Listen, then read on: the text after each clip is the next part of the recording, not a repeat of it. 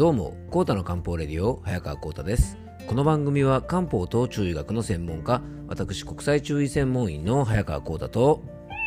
はい、えーアシスタントの猫林さんと 二人で、えー今日もお届けしたいと思います。猫林さん、今日もよろしくお願いします。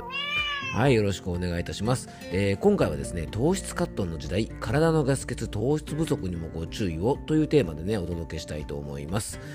えー、そうそうね、猫林さん、ちょっとカミカミですいませんでしたね。はい、あの、ちょっと気をつけたいと思います。はい。あの猫林さんね、昨日の番組で、えーっとね、本当は告知しなきゃいけなかったことを告知し忘れてまして、実はですね、あの昨日ですね、ラジオ番組にちょっと出演したりとか、あと毎週火曜日のね、えーっと、お昼12時半からツイッターのスペースという機能でね、あの、ライブ番組の配信を、えーっと、友達と一緒にやってるんですけどもね、あの、それの告知をね、忘れてしまっても、大事な告知をいつも忘れてしまうんですよね。ね、なんかどうでもいい話ばっかりしてね、肝心の話を忘れてしまうっていうね、あのもうほんとポンコツぶりなんですけどもね、あのちょっと気をつけたいと思います。で猫林さんね、昨日ちょっとラジオ番組に出演したんですけどね、番組テーマがですね、ねえっ、とね、好きなサンリオキャラクターは何ですかっていうテーマだったんですよ。ね、猫林さんもねサンリオはよく知ってると思うんですけども、まあ、あのキティちゃんがねあの有名なあの、ね、そういう、まあ、キャラクターグッズを作ってるねあの会社ですよね。でね僕はですねそうサンリオキャラクターといえばですね昔あのゴロピカドンっていうキャラクターがあってですねあのなんか雷さんみたいなねあの子供が3人並んでるキャラクターでねなんとなくそれが好きだったような気がするんですよね。うんあのサンリオはねあの、まあ、リスナーの方もねもうもちろんご存知の方も多いと思いますし、まあ、誰しもね1個ぐらいは何かグッズを持ってたりとか持った経験があるんじゃないかなと思います。うんあのこのサンリオなんですがあのご存知の方も多いと思うんですがね、えっと、現会長をされてるねあのこのサンリオを創業された方がですね山梨県のご出身の方でねあの公式にはねそんな風にねあの会社の名前の由来は書かれてないんですがサンリオという名前はですね山梨王と書いてね要は山梨の王と書いてサンリオって読むとかね山梨男って書いてねサンリオって読むなんていう風にあの結構地元ではですねそんなような噂というかね話が来ていてですね結構これ聞いたことある方多いかもしれませんがねそんな風に言われてるんですね。で今でもね地元山梨ではいろんな企業とコラボしたりとか、まあ、行政とコラボしたりとかですねすごくねあのやっぱ会長さんのねふるさとであるこの山梨県とはいまだに縁がある企業さんなんですよね。僕がね小学生ぐらいのこと時はですね、まあ、このサンリオはもちろんなんですが、まあ、ファンシーグッズって言われるものがねあの大人気で猫屋さんファンシーグッズって知ってますか？おお、びっくりした。あのね、その昔はですね、あの高原とかですね、観光地に行くとね、どこに行ってもね、ファンシーグッズと言われるものがあってね、何でもかんでもこうローマ字表記でね、例えば、えーっと、なんだろう、八ヶ岳大好きだったらですね、それがね、全部ね、八ヶ岳大好きっていう風にですね、全部ローマ字表記でひょあの書かれていて、まあ、そこにですね、なんかよくわからない可愛らしいイラストが書いてあるみたいなグッズがね、すごく流行ったんですよね。懐かしいですね、本当にね。うん、はい、そうですね。こんな話をしてると本題に行く時間が遅れてしまうのでね、えっ、と、この辺にしたいと思います。えーそれでは、コータの漢方レディオ、今日もよろしくお願いいたします。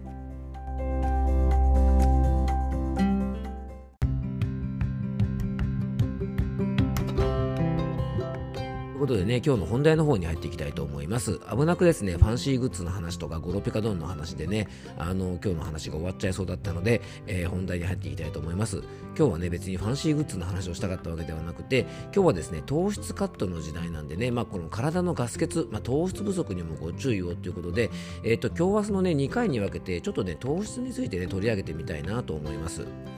で年末年始、えー年末年始でですねちょっとね糖質の取りすぎに気をつけなくちゃなんていう風にねあの思ってる方結構多いんじゃないでしょうか。まあ、最近はね本当に糖質オフっていうのが定番になってきて、まあ、脂質とともにですね結構太りやすい原因として、まあ、目の敵にしてる方もね多いんじゃないでしょうか。でもですね先日ちょっと脂質についてもねこの番組で触れましたが糖質はですね僕らにとって非常に大切な三大栄養素の一つです。えー三大栄養素今更ですが脂質糖質タンパク質、まあ、この3つがね僕らにとっては必要不可欠な栄養素と言われてます。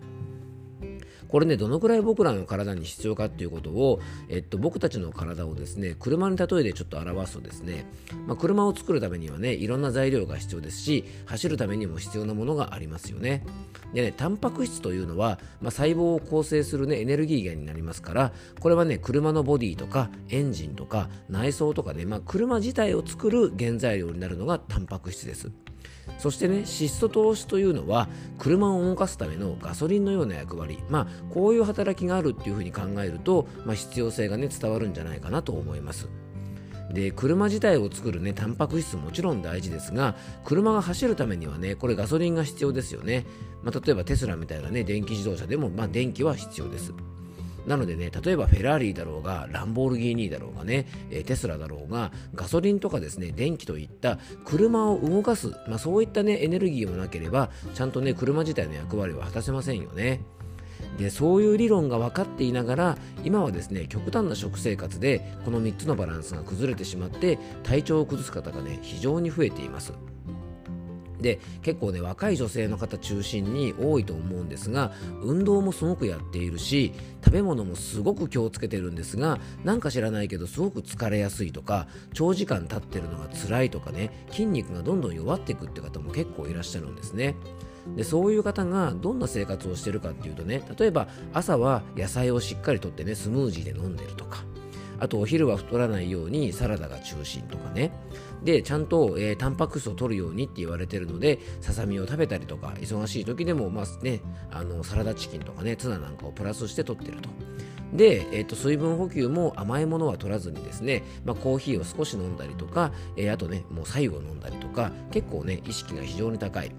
ね、でさらにですね夕ご飯とかも消化に良い野菜たっぷりのスープとかお味噌汁で軽く済ませて、えー、体重コントロールをちゃんとしてる、ね、例えば煮干しとかからちゃんと出汁も取って健康的な食生活をしてるんだけども、えー、どうも体調がいまいちという方がいらっしゃったとしますよね。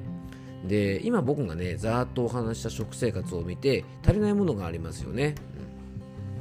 まあ、それはですね皆さんももうお分かりと思いますが今日のテーマの糖質なんですよね。で朝はねパンもご飯も果物も食べない。で昼も主食となるものを結構食べてない。ご飯もパンも食べてなかったりして夜ももちろんカットしてます。でこういう状態ですとね糖質というのはさっきね車を走らせるためのガソリンみたいな役割があるっていう話をしましたよね。で糖質をカットしすぎると何が起こるかというと脳にね大切なエネルギー源である糖質の供給ができなくなっちゃうんですね。そうすると脳がエネルギー不足となってですね例えばね低血糖みたいな感じでいつも眠たくてしょうがないとか生あくびが出るとか疲れやすい体になってしまうんですね。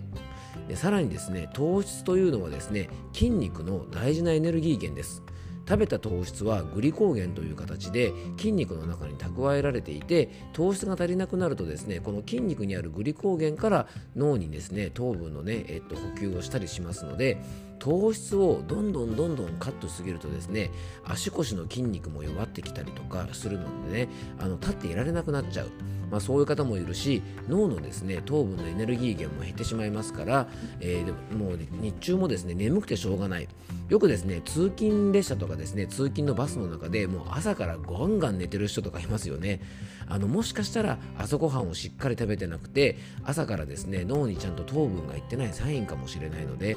実は糖分をカットすぎるとですね体の機能がどんどん低下してしまうのでやっぱりこれね非常に注意が必要なんですね。えー、次回はですねそんな糖質をどんな風にね摂取するのが一番効果的なのか上手に取れるのか、まあ、そんなお話をですね次回はしていきたいと思います。えー、今日はですね糖質カットの時代だからこそ大切な、えー、体のガス欠にならない糖質不足のね、えっと、恐ろしさについて、え、ちょっと触れてみました最後に僕からご案内がありますのでよかったら最後までお聴きください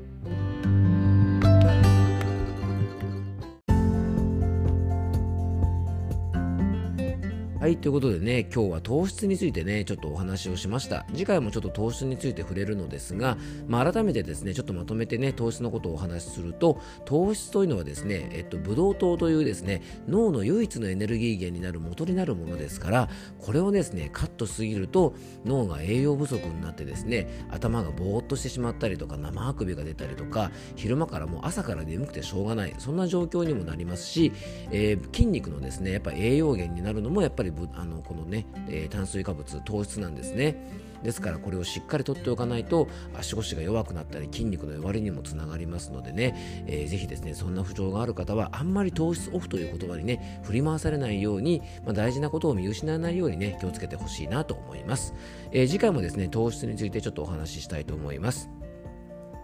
はい、えー、最後に僕からご案内です、えー、この番組ではあなたからのメッセージやご質問、番組テーマのリクエストなどをお待ちしております。メッセージやご質問は番組詳細に、えー、専用フォームのリンクを貼り付けておきますので、そちらからよろしくお願いいたします。えー、そしてですね、ノートのオンラインマガジン、早川幸太の漢方ラボでは、早川幸太が人生を楽しむための漢方的養生法を中心に、心と体の健康のサポートになる記事を毎日投稿しております。月額500円のね、オンラインマガジンで、えー、月額500円で全ての有料記事を読むことができますので、えー、興味がある方はぜひ覗いてみてください、えー、今日も聞いていただきありがとうございます。どうぞ素敵な一日をお過ごしください。漢方専科サーター薬房の早川幸太でした。では、また明日。